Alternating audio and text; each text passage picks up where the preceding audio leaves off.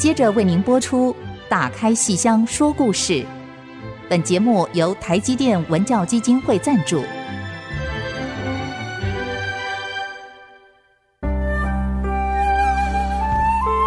打开戏箱子，看见台上的精彩一刻。戏箱子里还有许多你不知道的喜怒哀乐、悲欢离合。让戏曲专家王安琪、罗世龙和您一起打开戏箱说故事。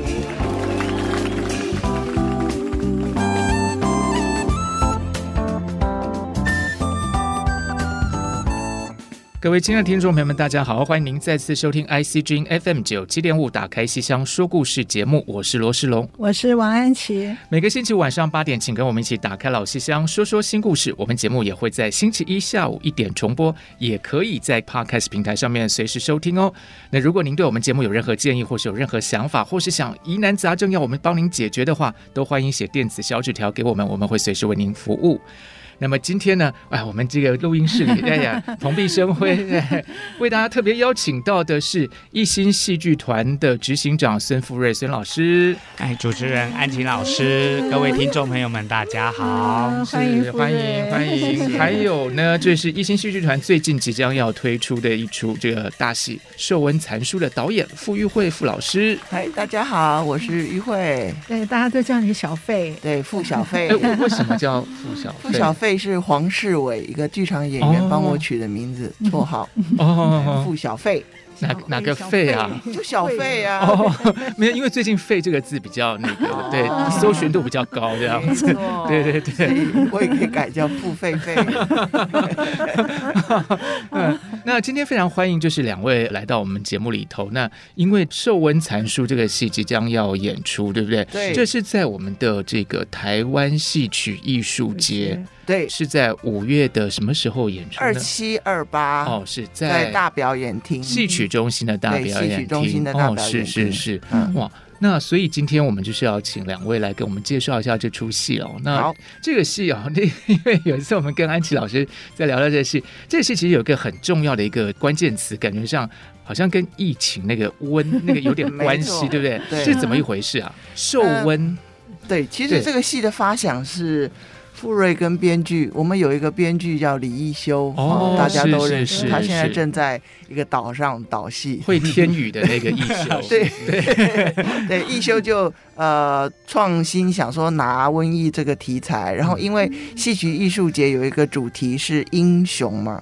英雄超时空，对，英雄超时空，所以就把英雄超时空跟瘟疫这两个关键词结合在一起，就写了一个在一个港呃陈港村，在一个渔村发生了一个关于呃疫情的故事，然后村里面的村民怎么应对，然后呢，有来了一位走方的灵医，就是到处行医的一个传医啊，然后到了这个岛上，然后跟居民有一些纠葛、误会。以及很恐怖的事情，这样。嗯，什么恐怖的事情呢？呃，就是说这个可以剧透吗？这可以剧透吗？一点点，我们好，一点，好好。我很怕我不小心就讲完。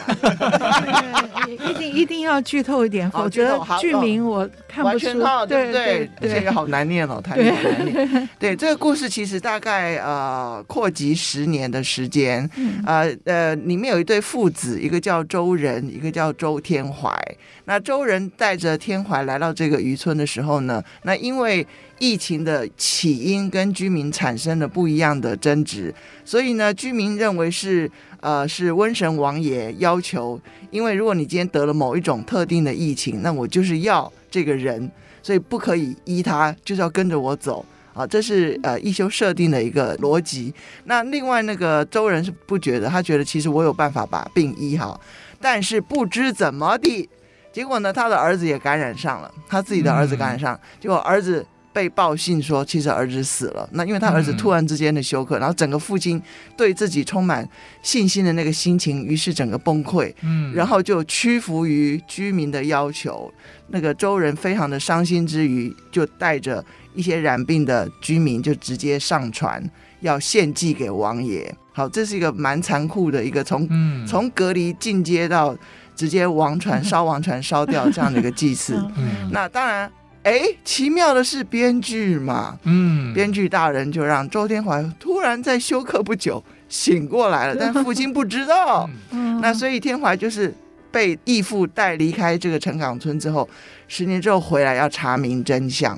我觉得我这样讲应该差不多了吧？差不多。不行，好，不能再往下讲。我我有点糊涂，所以请你 不要不要用周仁、周天怀，请用哪一位演员、哦、演员的名字？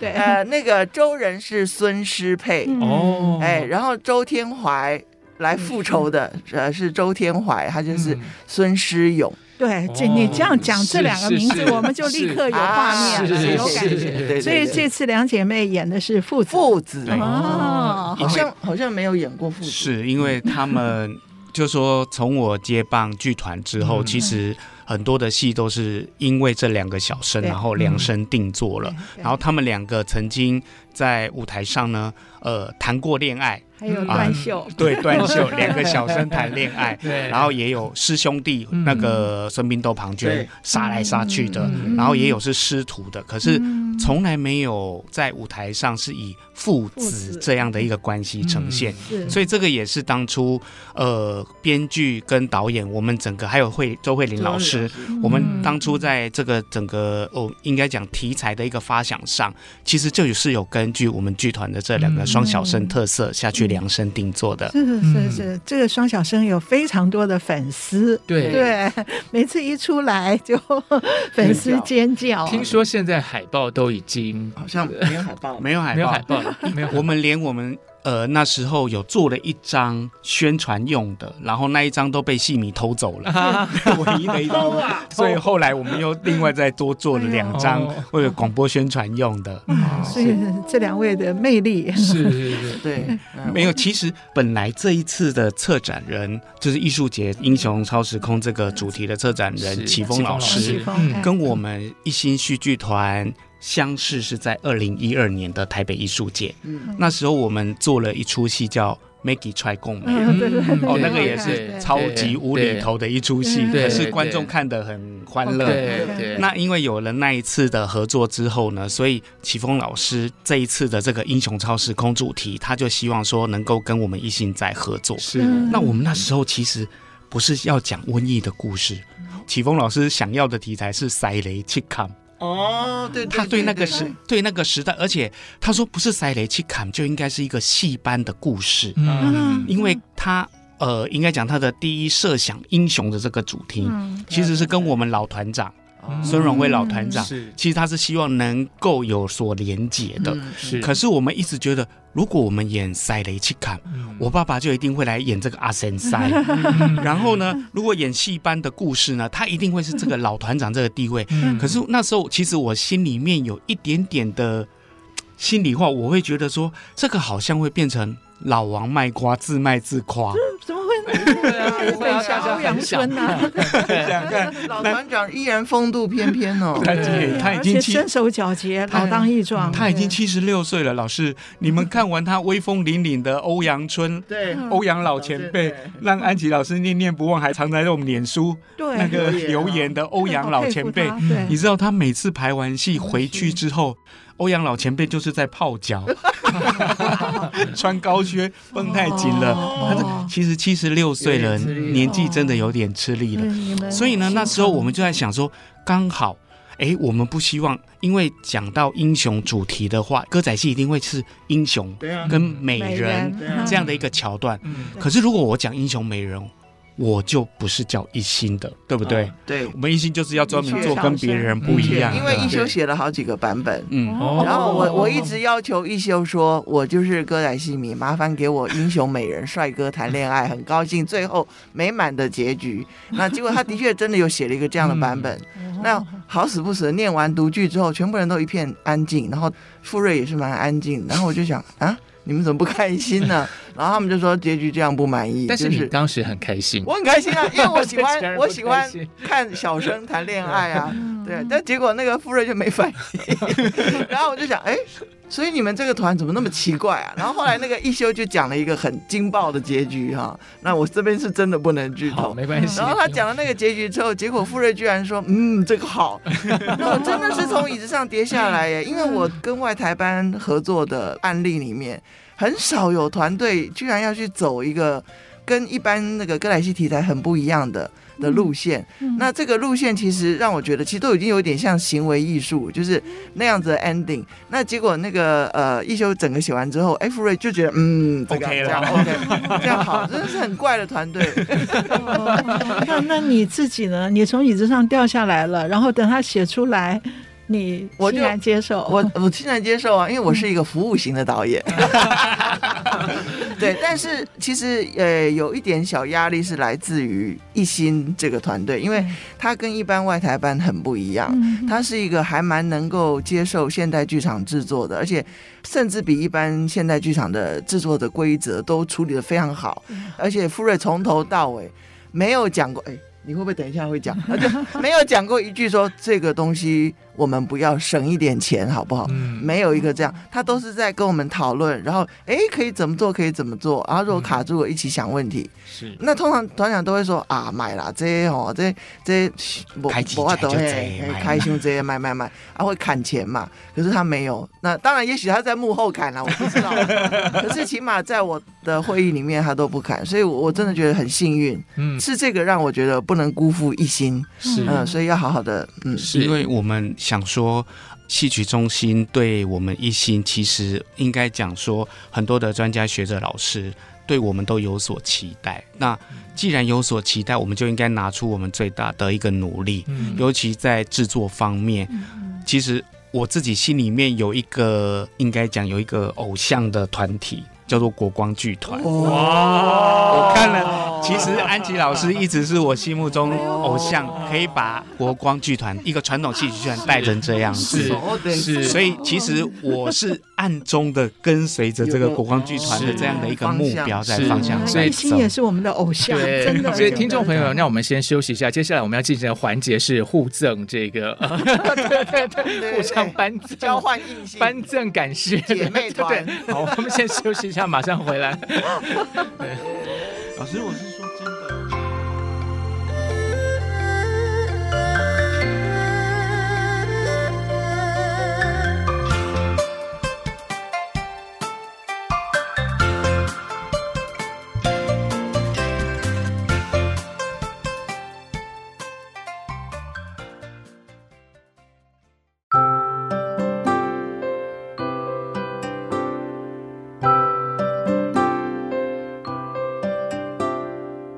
欢迎大家继续收听《打开戏箱说故事》。今天我们节目特别邀请到一心戏剧团的执行长孙富瑞老师，还有寿文残书的导演傅玉慧老师啊，剧场戏曲这个跨足很多元的这个导演哈。那刚才跟我们稍微介绍了一下这个戏，其实安琪老师刚才是说他其实非常对喜欢一心，对，其实我们都很喜欢，都很喜欢。我我大家也都知道，我以前歌仔戏看的不太多，那可是富瑞哈这个一心的执行长富瑞。来找我那次，我就，哎，我就觉得那次我们的姻缘非常的巧妙。是那次傅瑞是问我说，有没有什么题材或是什么剧本啊，可以来跟一心来合作？哎，我当时。想了一想，哎，我想这个我也不很懂，可是我们就约在台大嘛，我们在台大戏剧系，嗯、然后我们约的那个房间背后摆的就是同学毕业的那个毕业论文，其中我们戏剧所的毕业论文可以是创作的，其中就有一本就是赵学军，嗯、雪君的那个就是白蛇嫁给了自己的儿子，嫁给了许仙的儿子。的，祭他他当时叫祭塔，对。他的毕业作品。嗯，那毕业作品，他的剧名叫《祭塔》。那他是当时的十年前毕业的，我非常喜欢他这个剧本，可是我也一度想把它拿到国光去演出，可是我实在不敢。现在现在有机会了吗？还是很，到底是一个公部门的剧团，啊、会有很多顾忌。就算国光全部有共识，观众或者是政府官员一定会有问题。嗯、对，总是人家讲两句话，我们就会有点不安压力。对，所以当时我们坐在那个房间，我就在想，哎，这个一心是民间的，而且非常有突破性。那时候做过断袖嘛，对不对？然后芙蓉哥是在后面的，芙蓉哥那时候已经做了，都之前都之前青丝剑也都做，我就觉得这么有创意，而且这么大胆敢突破的剧团。然后我看看傅瑞那么温文儒雅，我就想他 他肯不肯拿？然后尤其傅瑞带了他们的身段指导、戏剧指导，就是温宇航，是是我们国光的这位昆曲小生温宇航，也是那么风流倜傥。然后他们两位坐在我旁边，我就心里在打鼓，我想我要把雪君这个十年前毕业的。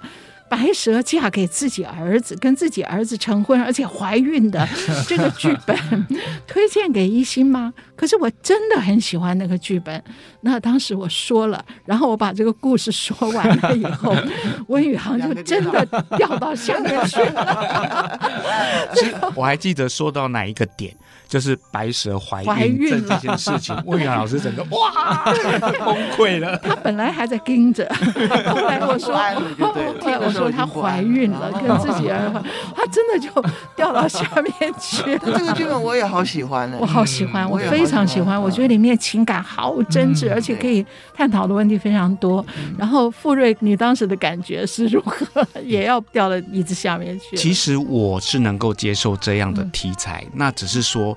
呃，在呈现的时候，其实我们后来安琪老师把这个剧本介绍雪君跟我们认识之后，我们这个剧本要怎么执行，其实讨论了很多次，然后尤其又加入了嘉明导演，然后我觉得最好玩的是。制作群里面，只要是男性的部分遇到白蛇怀孕这件事情，大家就开始 哇，又崩溃了一次，崩溃了好几次之后，哎，忽然觉得好像顺理成章，这个情感的这样的一个流向是可以理解的，是是是，所以我们那时候才觉得说一定要做。好，你看一心这个剧团就是好，这个剧本后来叫千年，是是，对，很棒的。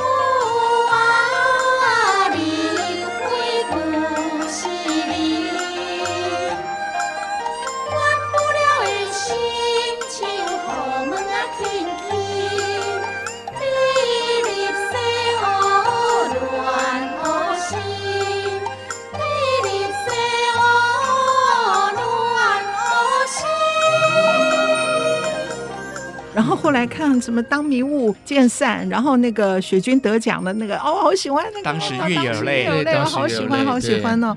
我就觉得这个剧团一直是我敬佩的对象。是，所以今天我们主动一定要邀邀请富瑞跟这个富没有没有付小费，而且因为现在这个《寿温残书》这个剧名，我实在有点看了以后。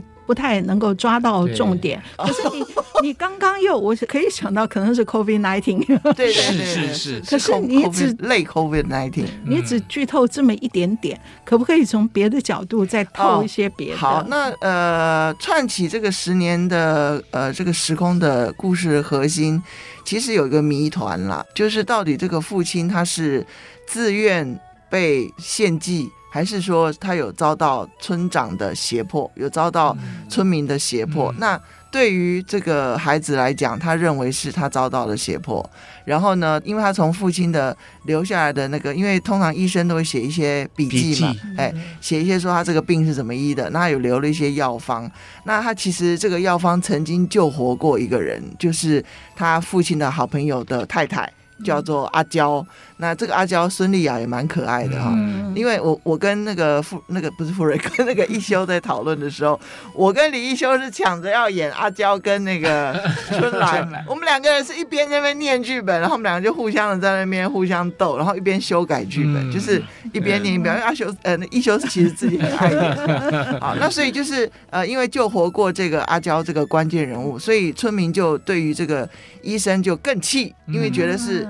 接下来就是村里面发生的种种的不幸的事件，都是因为这个原因造成的。呃，那所以其实这个阿娇一家人就活得很窝囊，就对，因为一直被村里面的人唾弃或者是呃排排斥。那后来就是天怀十年之后回来之后，他有一个青梅竹马的，一定要有的嘛，哈，青梅竹马就是阿娇的小孩叫宝熙，嗯、对啊，我宝熙耶，你看这个名字，嗯、我本来就是要让他长命百岁的了哈，嗯、反正这个这个哦，对对对，我不小心剧透了，不小心，对对，反正最后没有办法在一起啊，总之是一个这样子的 ending。嗯、那但是这个宝熙的呃历程就是说，因为他也是为了要赎罪，替自己家长赎罪，所以他就是常常会去偷偷的送东西给那些隔离的病患啊、呃，那所以这中间当然就是开始从这个十年之后发生的事件，就有一些不同的这个揣测或者是交集。嗯、那其实我们这个戏另外有一个最大的挑战哈，那我不晓得会不会很成功，但是我们会尽力去做，就是要有一个时空的跳跃。嗯，就我们不是这样子顺序法演下来，我们会先从。啊、呃，十年的现在开始演，然后再跳回去，再跳回来，再跳回去，哦、再跳回来，超时空。对，所以是超时空。所以那这样子跳跃过程里面，呃，其实蛮多人，包括我自己的旁边的，我有一位副导演叫李青青啊，青青是跟以前跟林奕华合作，嗯、然后也帮果图，他他都是在帮大剧场制作，在做很多调度跟舞蹈设计的。那他他看完的剧本的 第一句话就是。老师，我觉得这个超时空很难做耶。那我这人很奇怪，就越难的越难的题材，我就越想玩看看。嗯，那因为歌仔戏比较少这种跳跃的东西，是。然后还有就是说，我们最后的整个设计的气质也跟以前的不太一样，跟歌仔戏的不太一样。而且我们舞台上，我也是一个非常不喜欢用道具的导演。嗯嗯嗯。所以舞台上都蛮空的。哦。啊，所以其实我真的是喜欢一桌而已这个逻辑，所以我不太喜欢用写实琐碎的道具。所以为了要克服这个，他。几乎占在我排戏三分之一的时间，在处理没有道具的情况底下，怎么演那些戏？对，没有道具的情况下，而且要呈现出时空的这个，是就是这样，嗯，所以其实非常困难，嗯，那但是呢？大家还是要去抢票，因为呢，影像设计有，当然有，哦、对，而且这是我第一次用影像设计，哦、因为我其实很不喜欢影像设计。那为什么这个需要用？呃，因为他们说这个影像设计徐艺军很棒，徐艺军很棒。对、嗯，以前我们孟小冬跟他合作了，我们第一次用影像设计也是找他。对，对。然后，因为我不喜欢影像设计的原因是，我觉得是戏曲啊，嗯、然后我觉得是看影像，我很怕看电影。就是会变成像是在看电影，嗯、或者是当一种平面的舞台设计。哎、嗯，义军知道我内心的潜台词，嗯、所以他完全没有走这条路，哦、他用别的方式来帮我说这个故事。用什么方式？他走的是内心角色的投影啊，有一点点像千年，但是不会看不懂。嗯，千年千年的投影很很理性。对对，嗯、但是义军帮我们设计的这个投影是蛮感性的，是、呃，而且是比较内在。那当然，这个戏其实不瞒各位，就是这个戏的确是极度的一种洞悉在疫情底下人性的现实面。嗯、那一修也是一个蛮，我读了这个本，我才知道说，原来他的真面目是他那么那么的悲观啊。那我这个人是。用极度乐观包装的悲观了，所以我这个戏呢，从头到尾都笑了，笑到不行。就是我自己排了，我不知道观众看了会怎么样了哈。我自己排就一直觉得很乐，因为我希望我的我的村民们，不管是十年前、十年后，都是很开心的。嗯，因为我们不可能预知事情嘛，所以我们就是过日子嘛。对，那等到事情发生了，才会去面对它，出现自己的一个真实的反应，而是用这种方法。但是到了最后的结局，其实是不太一样的处理方式。那希望这个考验我能够好好的把这个成绩单交出去，跟我的博论一样，好好的把它交出去。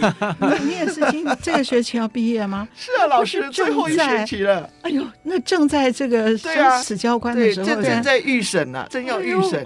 我的老天呐！然后你竟然来弄这个瘟疫的戏。老师其实不是我自愿要的，你知道吗？应该是说这个居然是周老师推荐我，哎。哦，那他他不知道你这学期？他当然知道，他太了解我了，因为他就是很好笑的是，傅瑞打电话给我，他说：“呃，玉慧导演，我们想请你来做这个戏。”那我很震惊，因为通常歌仔戏团的习惯是，假设我经常跟某些团队合作，我就会被视为是那个团队的专门专用的人。对，然后他们居然来找我，我就觉得很奇怪。然后我就问他说：“请问是谁要找我的？”然后他就说：“哦哦，我们就自己想说要找谁谁谁，后来就想到你这样。”那我说：“你不能，你千万不能跟周慧玲老师讲哦，你不能让他知道，你不能让他知道我我跑来导你们这个戏哦。”然后结果 我们第一次开。那个制作制作会议就是那个呃他，然后编剧我们要想讨论剧本的时候，结果讨论老师出现，对啊，他就从门口进来，然后我我真的也掉到地上去，我想说好可怕，怎么会这样？他怎么知道要来这边抓我？那个周慧玲老师应该是这出戏的戏剧顾问，是对，他是戏剧顾问啊，对，嗯，所以我真的很紧张。然后那个周老师说怎么样？这样是不是会写的比较快啊？老师在旁边监督，太了解了。然后我说对，有用，因为我也要排戏，我一定要赶快把它写完嘛。所以终于稍稍微写完初稿了。那你越拖的话，不知道拖二十年的猴年马月。是生个孩子，还有孩子都大了。所以其实一心就是一直在创造新的东西给我们观众朋友，我们都非常期待这出戏哈。我们先休息一下，再跟两位继续来谈《寿温残书》这出好戏。嗯，谢谢。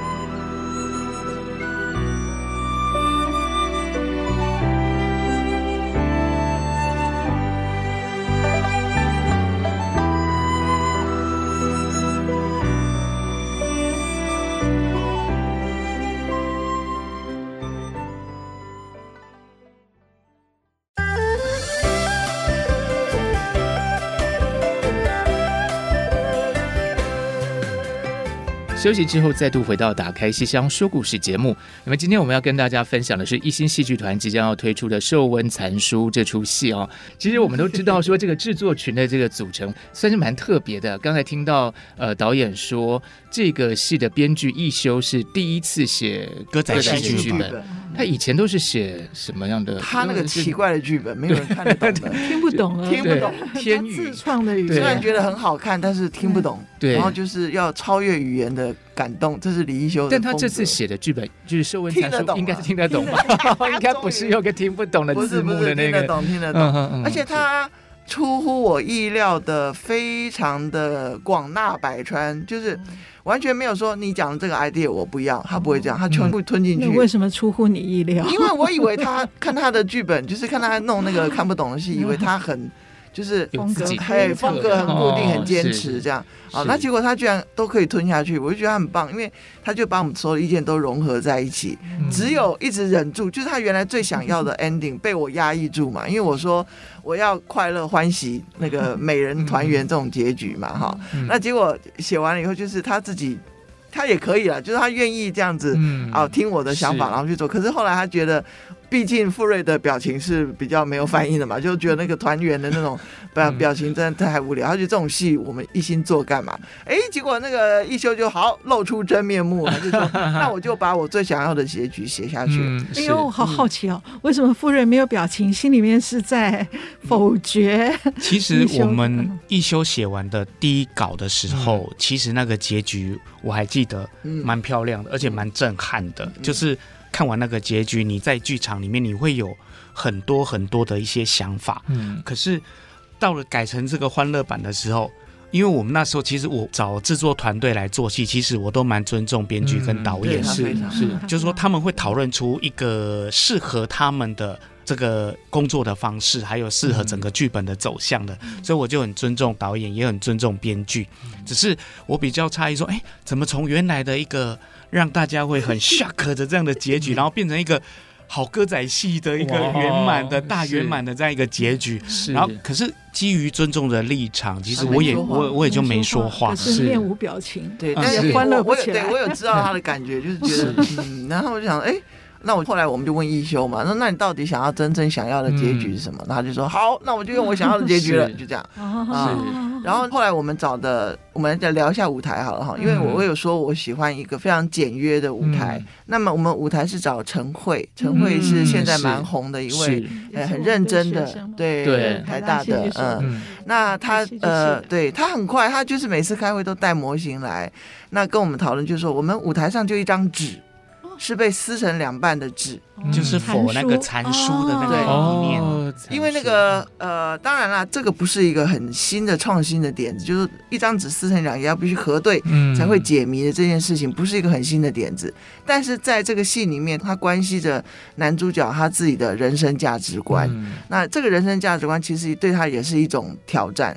那也是造成他后来去思考自己的一个原因。那其实这出戏，我觉得他蛮要检讨的，应该也还是知识分子啊。就是说，在这个疫情过程里面，知识分子有知识权利的人，然后能够知道怎么样对付瘟疫的人，他怎么去面对一群不太懂这些东西的、不太懂这样的专业知识的人，怎么去跟他们沟通？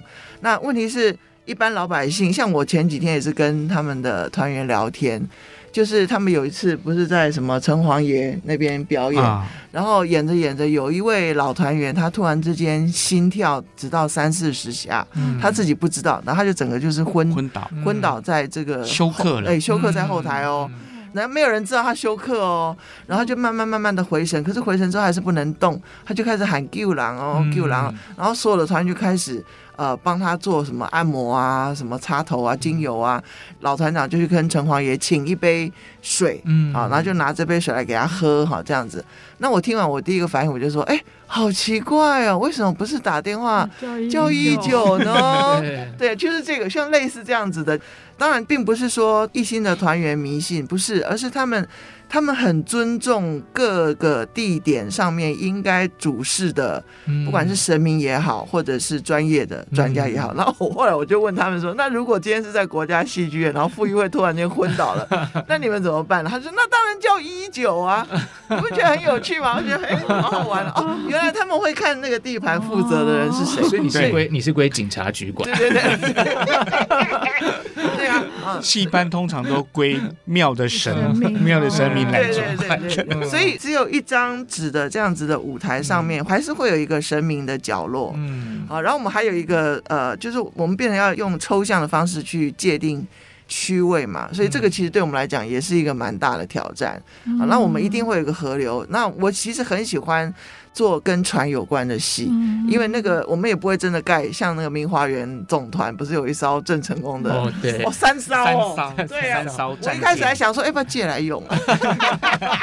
后来想，哦，算了，还是不要好了，因为太笨重嘛，哈。所以我想，我们还是走抽象简约的方法来做这出戏，这样。空的舞台，对，蛮空的舞台，然后那个呃陈慧的舞台设计，哈，那区位由他来界定，加上徐义军的投影设计，这样子就是形成一个整个舞台空间。是，那还有一位灯光设计很年轻，她叫刘小四哦。那那刘小四女士，刘小四女士呢，她就是负责对四，她的绰号是刘小四，对，刘小四。是绰号。不是绰号是绰号，但他的真名我还真的忘了，对不起啊，小四，对不起，对啊，所以他就是负责做灯光设计啊，然后那个呃，我们还有什么哦，就舞蹈设计，就我刚刚讲过的青青嘛，好，大家看这一期表演艺术杂志有专访他啊，然后那个还有谁？有温宇航啊，当然有啊，一定有啊，一定有啊，他是戏剧者，他是呃帮我们做最后身段的会诊的。哦，我觉得他这几年就把这个 师佩师勇的身雕起来哈，而且师佩师勇。真用功啊！真是，我觉得早期看他们还武功什么都还比较青涩。有，我现在不得了，真的。有有有，而且排练的时候，师佩跟师勇都蛮认真的。哦，他们好认真，而且都直接带戏，因为通常外台戏班演员就会先这样水水水水，嘿，先随便比排练都对。可是他们现在，所以我就变得很习惯，就是我就觉得，哎哎呦，真的就直接像现代剧场这样直接带戏做，其实很累啦，因为他们要为了。配角被我休息，再重来一次，嗯、所以我们就一直不断的重来、重来、重来。所以其实对于适配适用来讲，也是我很感谢他们这样帮忙啊。然后还有我们的曲调其实都是旧的，都是老歌在调。嗯、因为我有特别跟孟亮老师讲，我说我们不要一堆新编，好不好？嗯、就是一堆新编，就是虽然会听起来觉得好像很新这样的感觉，嗯、可是已经味不见了。对，而且已经是这样子的题材了，所以如果还是、嗯、还是新编，我会觉得太好像。好像你知道吗？那种感觉好太都会啊，或者说太太高格的感觉，所以还是希望能够跟老百姓对话。嗯，那所以老师几乎全部都是用，就应该是几乎吧，应该全部全面都是都是传统曲调，顶多改他会改版式啊，可能会改一些唱法。那我们中场有一场戏是父子超时空相会。父子超时空相会，他们永远不可能相会嘛。就说自从父亲走了以后就没有相会。那这个超时空相会的过程的那唱的那首《都马》，我我把它讲成《大都马》，因为我从来不知道原来谈情说爱的这种感情式的曲调可以被写成这么凄烈的呃父子情感的那种哭诉。那那个呃孟良老师把它有一些改编，所以他的起头起唱方式。是蛮困难的，因为是两个声部先开始，嗯、那那个我就会听到的是看见诗勇在练的时候就一直这样，嗯、因为 他怕被师妹拉走，这样很好玩嗯，所以其实这个戏唱功算蛮重的，嗯、我自己觉得啦，嗯，是。虽然我们的整个制作群都很现代，嗯。嗯，都很现代剧场化，可是我觉得刚好有。我那时候就有跟导演，然后跟慧玲老师说，有两个人选，我一定要在里面镇住，嗯、就是温宇航老师跟戏曲学院的陈梦亮副校长。嗯、虽然我们可以题材很创新，或者我们可以走得很前卫什么的，嗯、可是我们一定要巩固到传统的元素。对，这是基本上我们绝对不可以放掉的。是是，让这个把这个韵味把它保留下来，但是我们可以加一些新的元素上去哦，像刚才讲到那个、啊、呃灯光是那个流。刘伯欣啊，你查到了呀？嗯，然后那个服装是谢建国嘛？对对对，对不起，还有谢建国，没错没错，我们都非常喜欢的服装设计。我非常喜欢他，因为他第一次做歌仔戏也是跟我做的。嗯，那建国两千零六年的华人歌仔戏艺术节，我跟他开始合作。那建国这次他也很头痛，因为这种时空跳跃其实对设计来讲都是 考验。对，那建国都在差点要跟我吵架了，因为我们为了男主角怎么在台上直接换装，他非常的。非常的烧脑，因为他想要设计的很很有趣，但是我们不可能让男主角穿裤子呀，就是你在台上穿裤子不行，所以他为了要改这个，他也是花了很多的心思，所以我非常感谢建国再来跟我们合作，所以而且他还要帮一些村民，比如说十年前村民还年轻的时候，跟十年之后他村民老了，对不对？怎么办？就是所以这个东西我们都是要在台上一秒。换装，十年前的时尚跟十年后的时尚，对，会有点不一样。所以其实是是这个蛮挑战大家的，是，所以从台前到幕后都是大家费尽了非常多的心力哈。嗯，对，那我们先休息一下，待会儿再继续跟大家谈这出戏。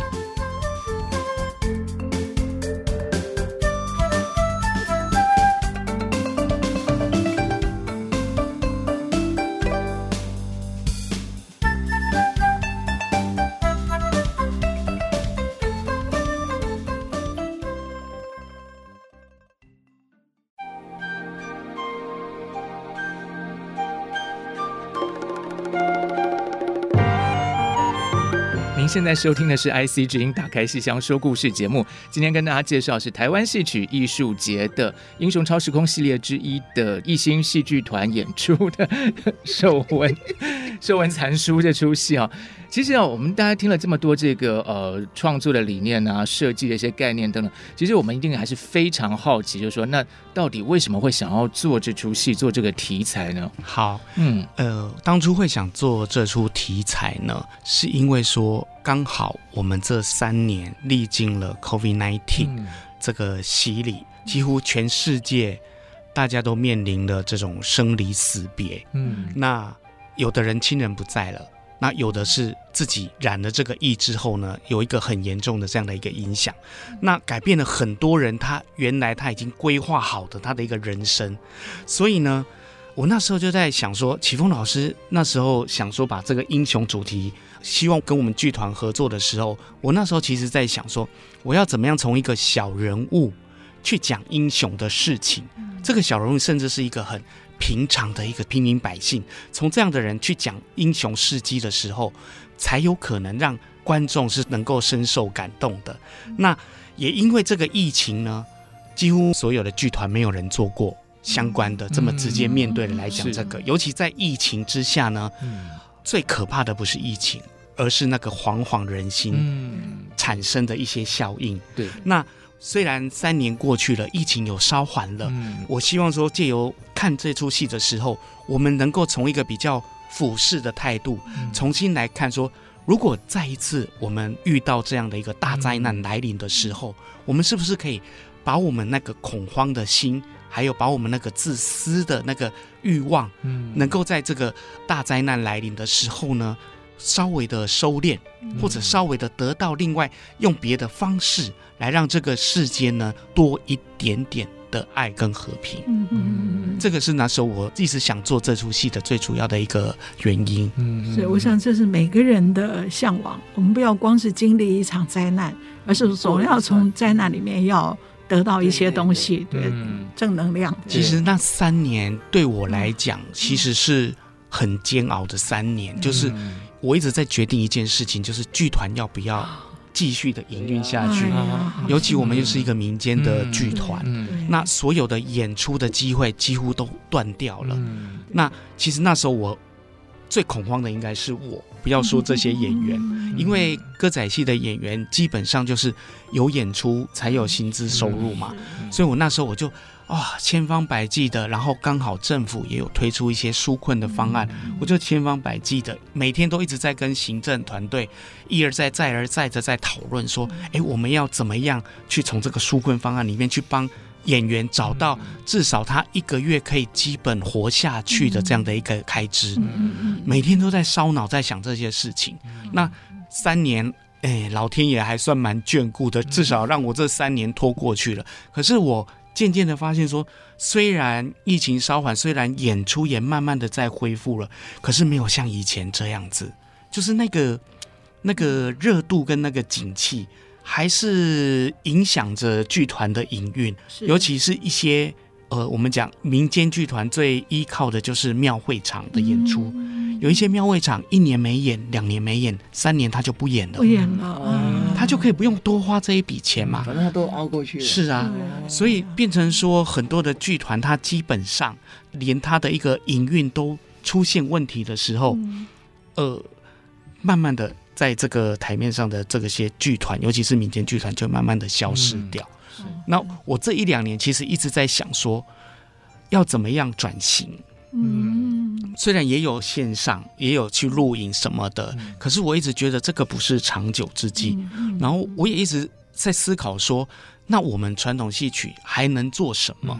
因为在呃，我父亲把这个棒子交给我的时候，其实那个时候我们也面临了类似像这样的一个危机，就是从一个庙口文化一年可以演到几乎三百场这样子的一个盛况，缩减成大概一年大概在一百场左右。嗯，可那对民间剧团来讲，它的整个很难很难，所以民间剧团在那个时候消失了一半。嗯，那。现在这个 COVID nineteen 三年完之后，对我们来讲又是另外一个危机。嗯，那到大危机，真的大危机。那我们到目前为止都一直还在找，也一直在找怎么样继续营运生存下去。所以我们很珍惜每一个每一个演出的一个机会。像我们去年，玉慧导演也知道，好可怕的。去年我们三个月十、十一、十二，每一个月一场新戏。就是因为三年来的戏全部累积过来的，是挤压在一起。对，制作群每个都很烧脑，然后演员背完一本丢一本，背完一本丢一本，三本大戏。是，可是我们熬过来之后呢，马上又到新加坡。因为到新加坡十七场在新加坡九菜八城隍庙。哦，演十七天。以前都是户外嘛，那他们应该是第一个去实验他们的。他们盖了一个小剧场，室内剧场，然后十七天完全都不同的戏嘛。嗯，所以我们每天都在怎么样的一个轮回呢？哎，晚上差不多演完戏是十点半了，嗯，十点半大概十一点我们开始讲戏。明天要演的戏，讲到大概一两点，啊一两点，然后大家就去梳洗啦，吃个宵夜休息，隔天。中午十二点起来化妆，因为我们两点又要扮仙。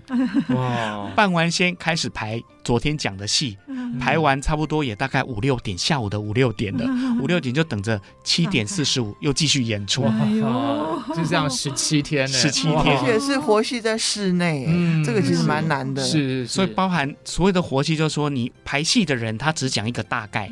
啊，比如说这一场啊，薛丁山遇到樊梨花，然后两个在台上，然后谈情说爱，然后两个打一套借枪，嗯、啊啊，这些东西就变成说演员自己要去生。生这些肉出来，我遇到薛丁山，我要唱什么歌，然后跟薛丁山要产生对唱，然后边唱边打，然后才有那个爱情慢慢的酝酿出来嘛，嗯、然后这些全部就是变成一个用活戏的方式在舞台上呈现。嗯、所以历经的十七天，每个演员回来之后呢，大家都已经脑雾了，你是浴火凤凰，对啊，也是，也是，也是。后来佩服的，后来在演的时候，哎，大家就哎。都知道说自己那时候为什么都想不到歌词，想不到台词要说，可是回来之后，经过了一段休息，再沉淀之后，哎，反而功力比以前增加了。是，我这个经验太可贵了。哎，刚刚忘了多讲一点的，对新加坡的哪一个小剧场？新加坡的韭菜八城隍庙。哦，他们现在自己盖了一个小的室内剧场。印象中那边是室外的，对不对？对，以前林鹤仪啊、蔡欣欣老师啊，去做田调，对他们都会去做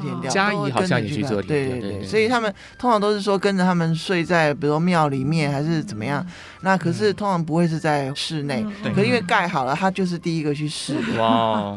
而且是在里面编活戏，我觉得真的是很难。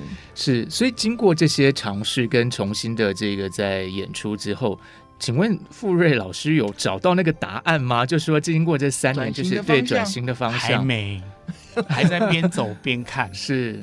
因为我觉得，在这么艰困的环境里面，如果说有一条明路已经那么清楚的就在你的面前的话，当然你可以走得很、嗯、很坦然、很无碍嘛。想都不用想。可是，它就像疫情这样一直在困扰着我们，嗯、尤其现在又是少子化，嗯、我甚至思考到五年后、十年后，嗯、观众虽然年轻了，嗯、可是观众变少了。嗯、那这些观众。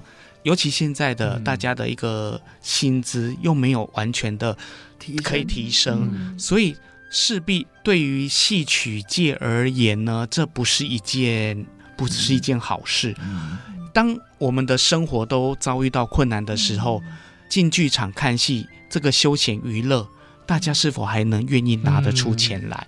其实我考虑到的是五年后、十年后更加困难的一个地方。嗯，其实一心很难得的是，他很大胆的在做新编创作。嗯，对。那这个跟一般团队的思考不太一样，因为一般团队都会想要拿旧戏一直出来演，一直出来演。嗯，那。当然，他们也是有演旧戏，比如说呃一些公演，像我们这一次来，我们可以来聊他们接下来那个七月初看家戏，可以七月初的看家戏，孙膑斗庞涓。是。上次呃演的白玉堂是几月的？冲霄楼那次好，冲霄楼那次好棒啊！十二月。吧，是十二月啊，对对，十二月。之前的武松我也是好棒哦，然后对。